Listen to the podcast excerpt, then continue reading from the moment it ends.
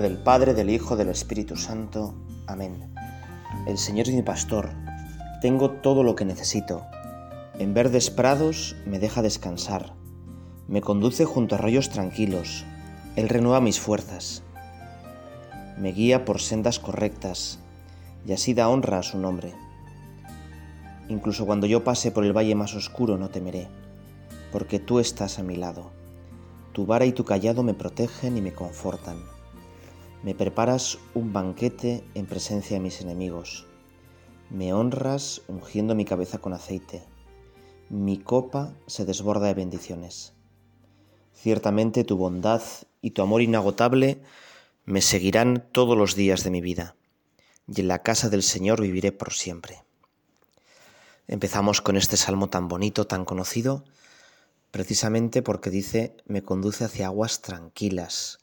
Hoy vamos a ver en el Evangelio de San Mateo, que estamos rezando contigo, Señor, una tempestad, un mar totalmente revuelto y una barca que está a punto de hundirse. Los judíos pensaban que el mar, que el mal, que el mar, perdón, era un símbolo del mal. El mal más absoluto vivía en el mar y muchas veces se referían también al mar como entrar en la muerte. Los judíos no tenían apenas experiencia marinera y temían los viajes marítimos. Y este Jesús que camina sobre las aguas, que vence a la tempestad marina, es una especie de anuncio de figura de la resurrección. Pedro, que camina sobre las aguas, también es una especie de figura de nosotros mismos. Yo, por mí mismo, no puedo caminar sobre las aguas, me hundo. Y en cambio, de la mano de Jesús, caminaré sobre las aguas. Como dice este salmo, incluso por el valle más oscuro, el valle de la muerte, no temeré, porque tú estás a mi lado. Tu vara y tu callado me protegen y me confortan. Esa vara y ese callado es curioso porque un pastor necesitaría una vara o un callado, pero una vara y un callado entrecruzados forman la cruz. Vamos a leer el texto del Evangelio y vamos a ir rezando contigo, Señor. Dice así.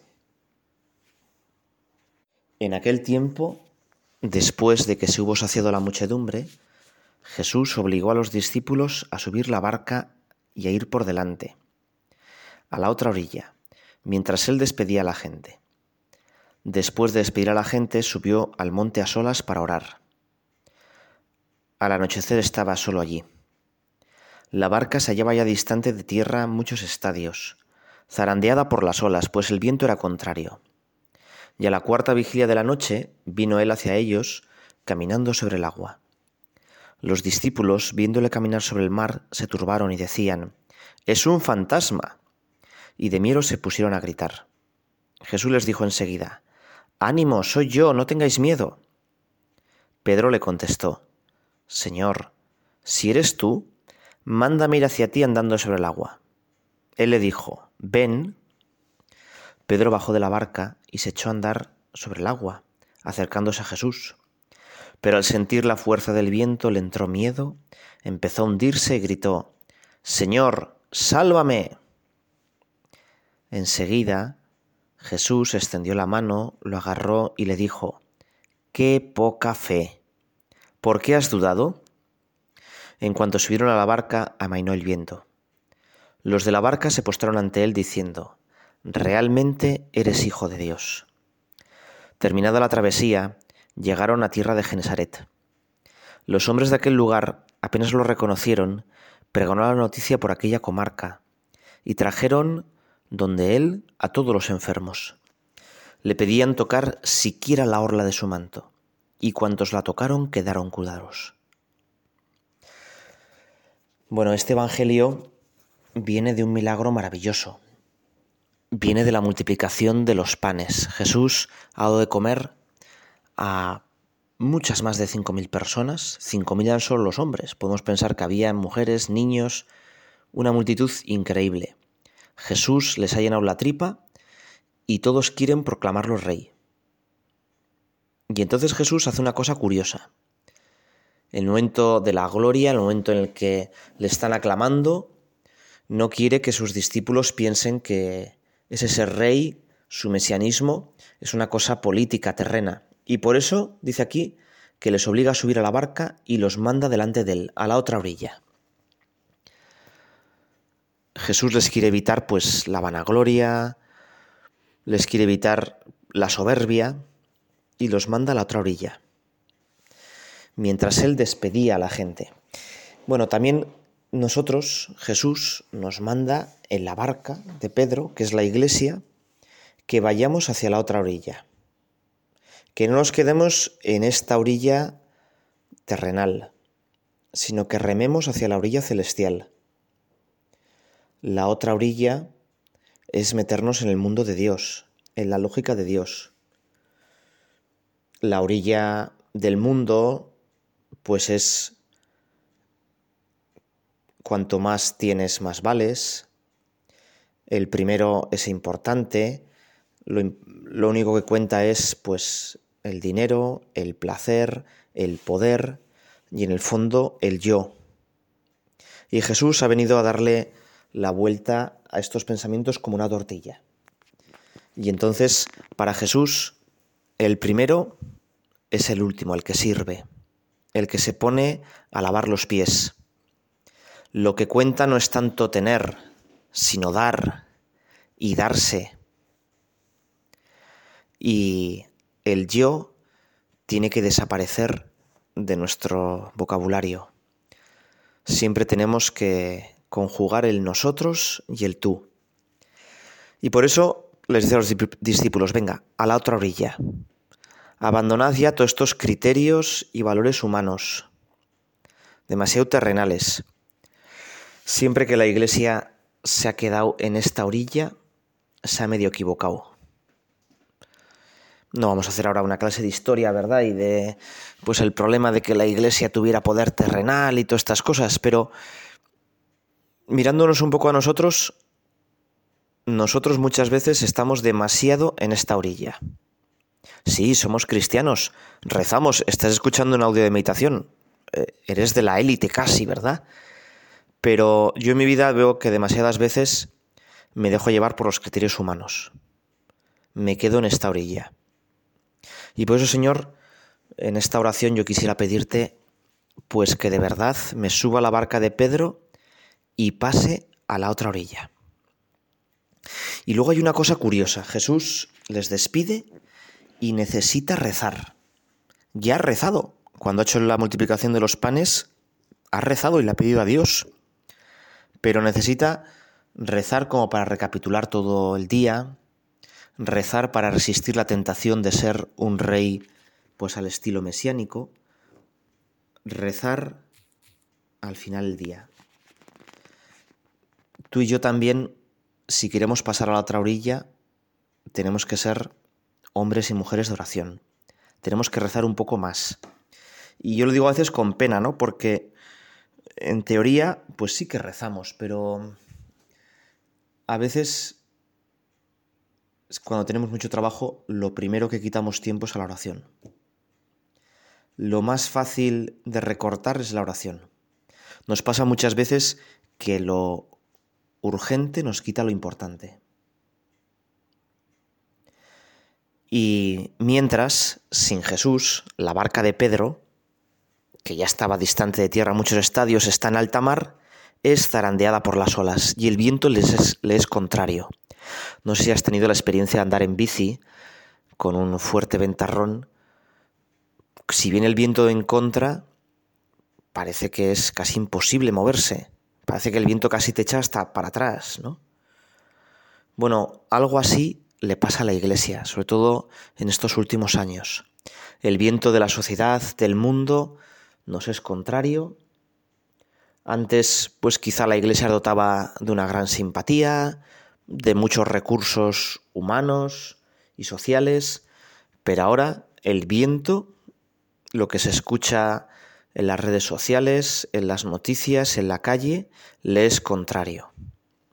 Y estamos también zarandeados por las olas.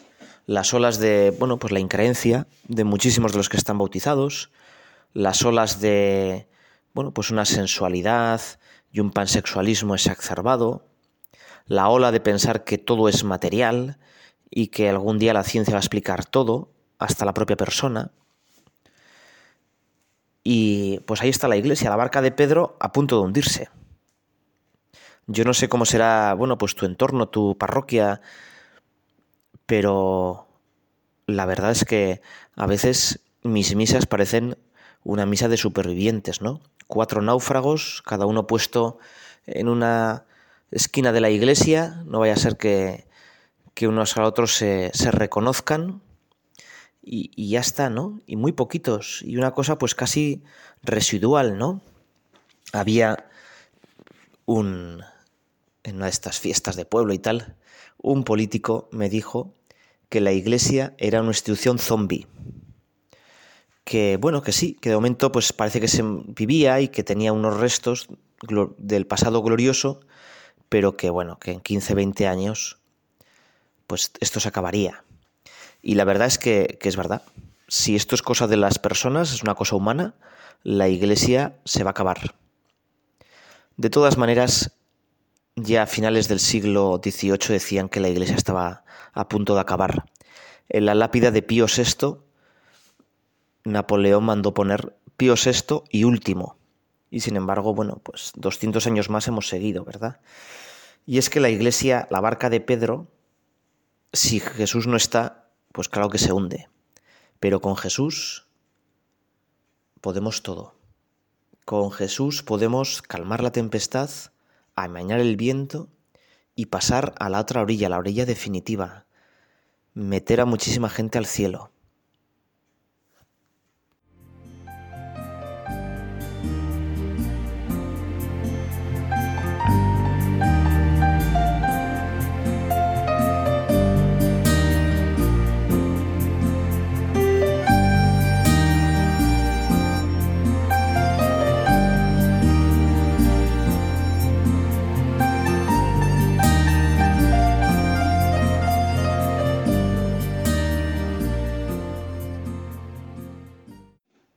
Las olas barrían la cubierta de aquella pequeña barca, movían todo y los pobres apóstoles no paraban de achicar agua y sin embargo cada vez entraba más.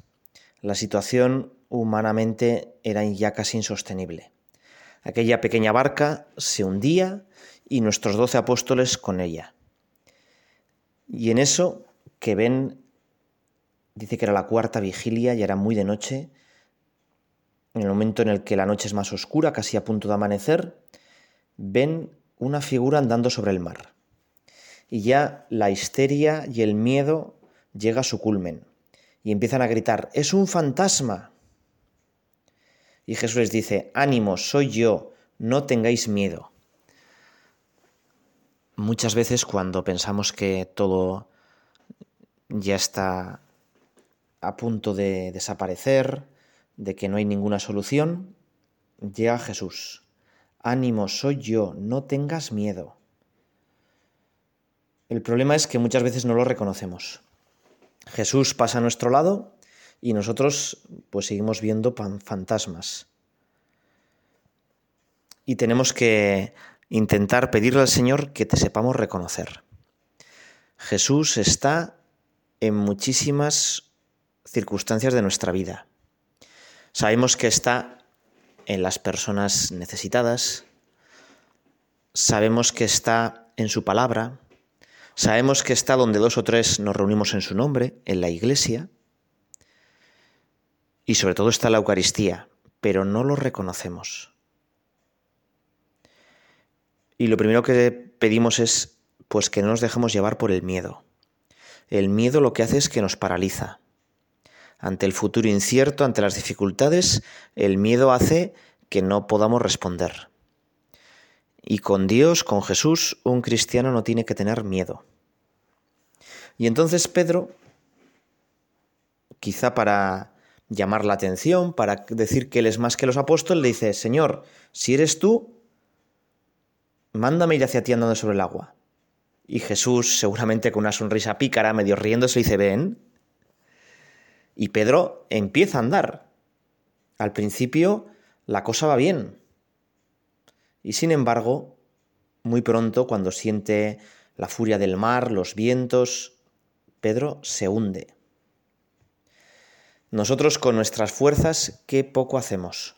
Cuando basamos por nuestra religión en, bueno, pues una especie de gimnasio espiritual, me hundo.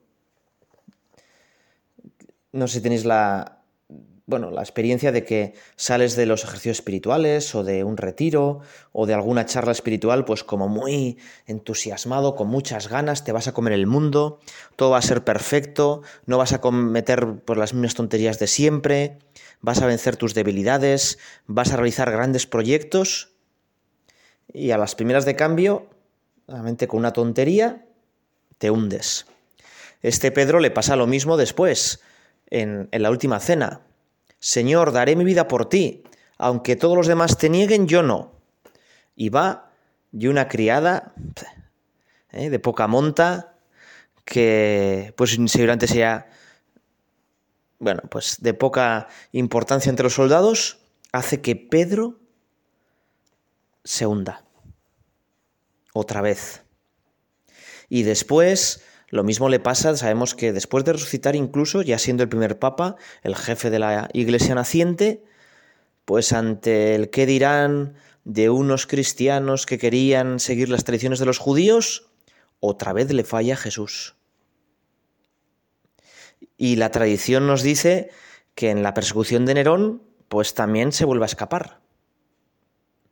Y que cuánto me gusta esta figura de Pedro, porque se parece mucho a nosotros, ¿verdad? Yo también una y otra vez caigo y me hundo. Hay una coplilla popular que se canta en Semana Santa que dice así, Pedro te negó tres veces, mil veces yo te he negado. Si Pedro lloró su culpa, la mía yo lloraré. Bueno, pues es así.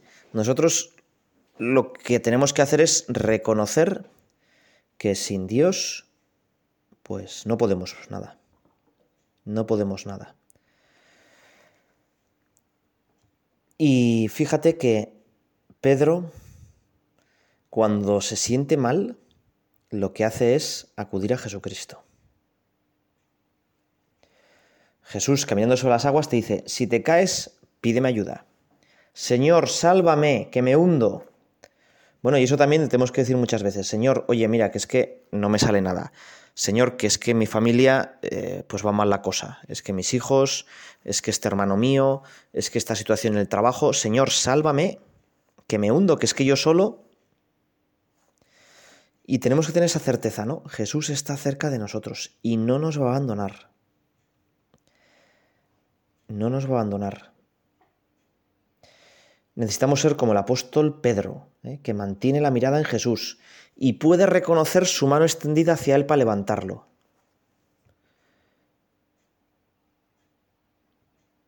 Jesús que le saca de las aguas.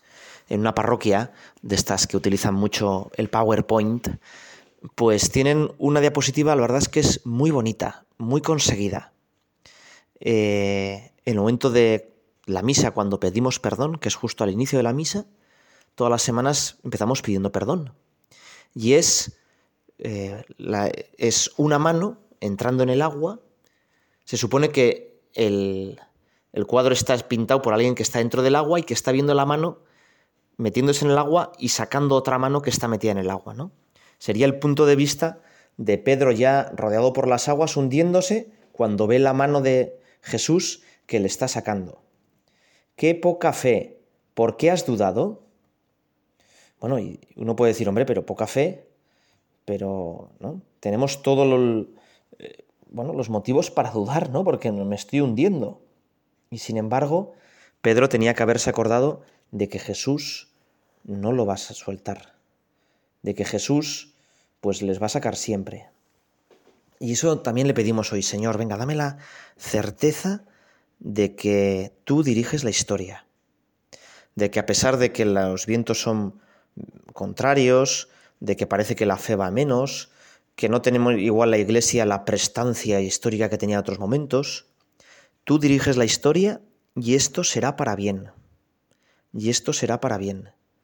¿Cuántas veces sucesos que en la historia, así a primera vista, parecían un absoluto desastre, misteriosamente, a través de tu providencia, han servido para el bien? Tenemos que confiar más en la providencia de Dios.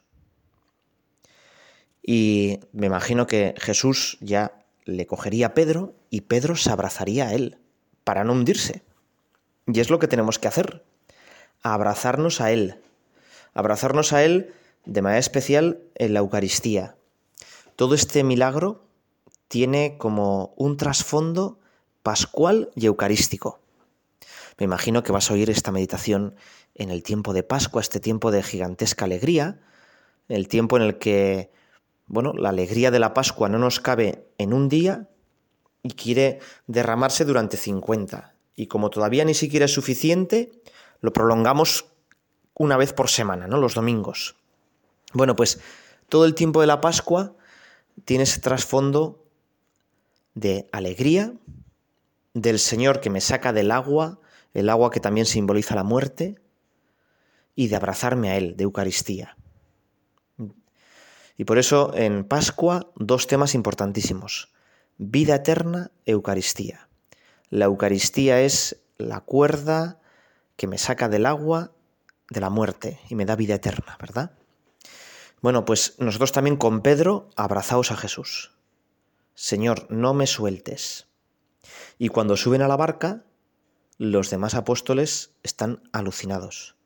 Se calma el viento, se calma la tempestad, y entonces los demás dicen que lo adoran, se ponen de rodillas y le dicen verdaderamente tú eres el Hijo de Dios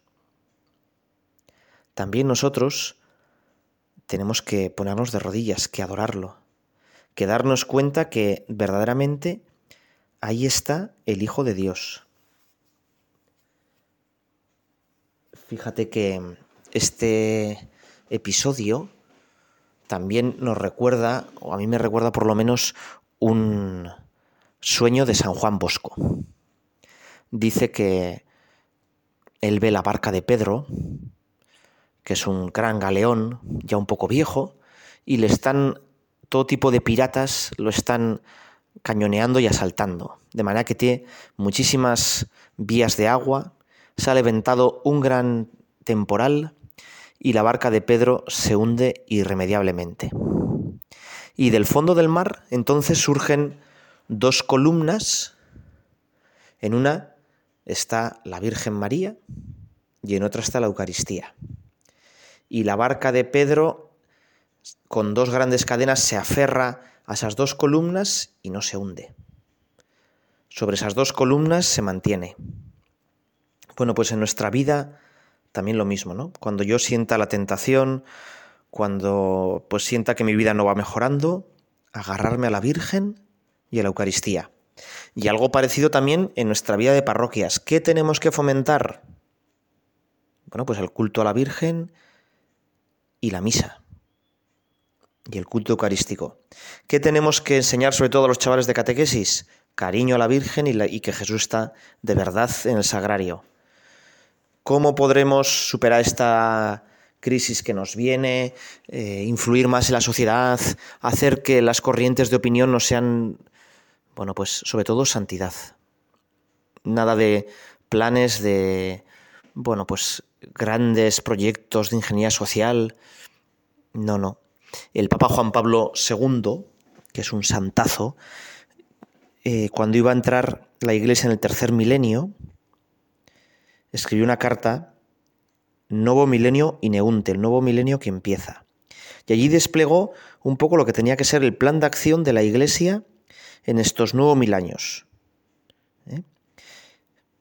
Él recordaba que en los primeros mil años, pues, de la iglesia, la iglesia pues tuvo que luchar contra la persecución violenta, luego llegaron los bárbaros y hubo que evangelizarlos, en el segundo milenio, pues grandísimos problemas con rupturas y divisiones de la iglesia, nada más empezar la ruptura ortodoxa de tantos países, ¿no? que se apartan de Dios, a la mitad de ese milenio, pues la ruptura protestante, pero todo eso eh, se salpicó con la expansión a nuevos continentes, ¿no? No sabemos si el tercer milenio de la Iglesia, pues lo que va a pasar. ¿verdad? Pues igual nos expandimos a nuevos planetas o yo qué sé, ¿no? Igual estos dos milenios han sido la vida pública de Jesús y ahora toca en este tercer milenio la Semana Santa, ¿no? Pero nosotros lo que el Papa dijo es, remad mar adentro.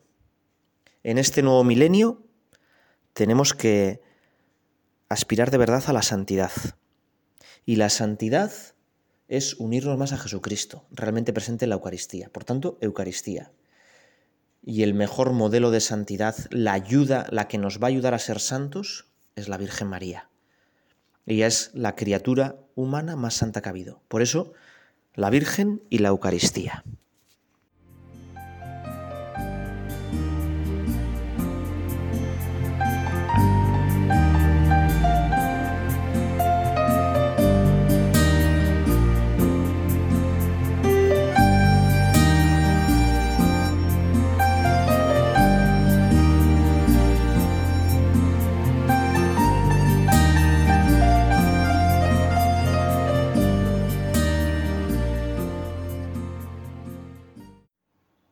Y el texto no acaba aquí, en la barca adorándole como Dios, sino que desembarcan en Genesaret. Genesaret es, bueno, pues esa gran llanura sobre la que se extiende luego ese lago de Tibería desde Genesaret o de Galilea, y dice que la gente, apenas lo reconocen, pregonan la noticia de que está aquí y traen a donde él a todos los enfermos. Bueno, tú y yo también estamos llamados a pregonar que Jesús está entre nosotros, realmente vivo, presente, y a llevarla allí todos los enfermos. El primer enfermo yo, pero después tantos amigos, tantos familiares que tienen dificultades, enfermos en el cuerpo, pero sobre todo enfermos en el espíritu. Y le piden tocar siquiera la orla de su manto, y cuantos la tocan quedan curados no deja de emocionarme pensar que solo tocando el borde del manto de Jesús la gente quedaba curado. Y yo tengo a Jesús en la Eucaristía, no la orla de su manto, sino entero, no al lado mío, sino dentro de mí, dentro de mí. En una, en una primera comunión les decía a los chavales a ver cuál era el superhéroe que más les gustaba, el superhéroe más fuerte, más molón, entonces me fueron diciendo, no, pues Superman, Batman, Iron Man. Y les dije, bueno, ¿y qué poderes tienen? Pues uno mm, en sus ojos tiene rayos X y otro no sé qué, y otro, bueno. Eh, sí, bueno, grandes poderes. Jesús también podría tener esos poderes. Pero el poder más grande, les decía a los chavales, es no que el bueno venza y les dé una paliza y les haga mucho daño a los malos, sino el poder más grande es que el bueno haga que los malos sean buenos. Que el bueno se meta dentro de los malos para cambiarles por dentro. Y ese es el superpoder de Jesús. Eso es la maravilla de la Eucaristía. Y vamos a pedirle al Señor, pues que tú y que yo eh, nos de verdad viviremos con la Eucaristía, no nos dejemos mm, perder en la, la tibieza, dice el Papa Benedicto XVI que la generosidad de Pedro no lo libra del peligro de la debilidad humana. Y algo parecido nos puede pasar a nosotros. Pedro sigue a Jesús al principio con entusiasmo, pero luego se hunde. También en nuestro trato de la Eucaristía nos puede pasar lo mismo. Quizá, pues de pequeños íbamos a misa y hablábamos mucho con Jesús, cuando descubrimos nuestra vocación o tuvimos un encuentro pues fuerte con Jesús, pues también aprovechamos muy bien las comuniones, pero después nos vamos entibiando. Todo este episodio nos dice que nosotros como Pedro, también nuestro amor puede ceder, también nosotros podemos traicionar al Maestro.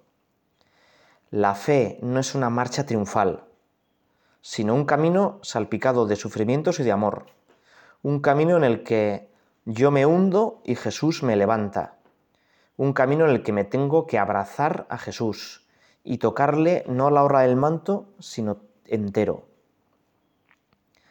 Nosotros con Pedro tenemos que aprender que somos débiles, pero que con Jesús podemos calmar cualquier tempestad. Por eso vamos a pedirle al Señor, Señor, aumenta mi fe y mi confianza en ti. Nunca permitas que me mire a mí mismo. Enséñame siempre a caminar en la vida con mi mirada puesta en ti. Si algún momento me estoy hundiendo, que entienda que tú caminas sobre las aguas, que contigo lo puedo todo, a pesar de las tempestades y dificultades. Señor, dame tu gracia. Deseo, como Pedro, abrazarte, deseo contigo caminar sobre las aguas. Y por eso pido la intercesión de María Inmaculada. Ella es la única que no se hundió. Ella es la única que nunca se soltó de tu mano. Y por eso le pido por medio de la Virgen que siga siempre tu ejemplo, que no dude nunca, que me abrace cada día más a ti. Dios te salve María, llena eres de gracia, el Señor es contigo. Bendita tú eres entre todas las mujeres y bendito es el fruto de tu vientre Jesús. Santa María, Madre de Dios, ruega por nosotros pecadores, ahora y en la hora de nuestra muerte. Amén.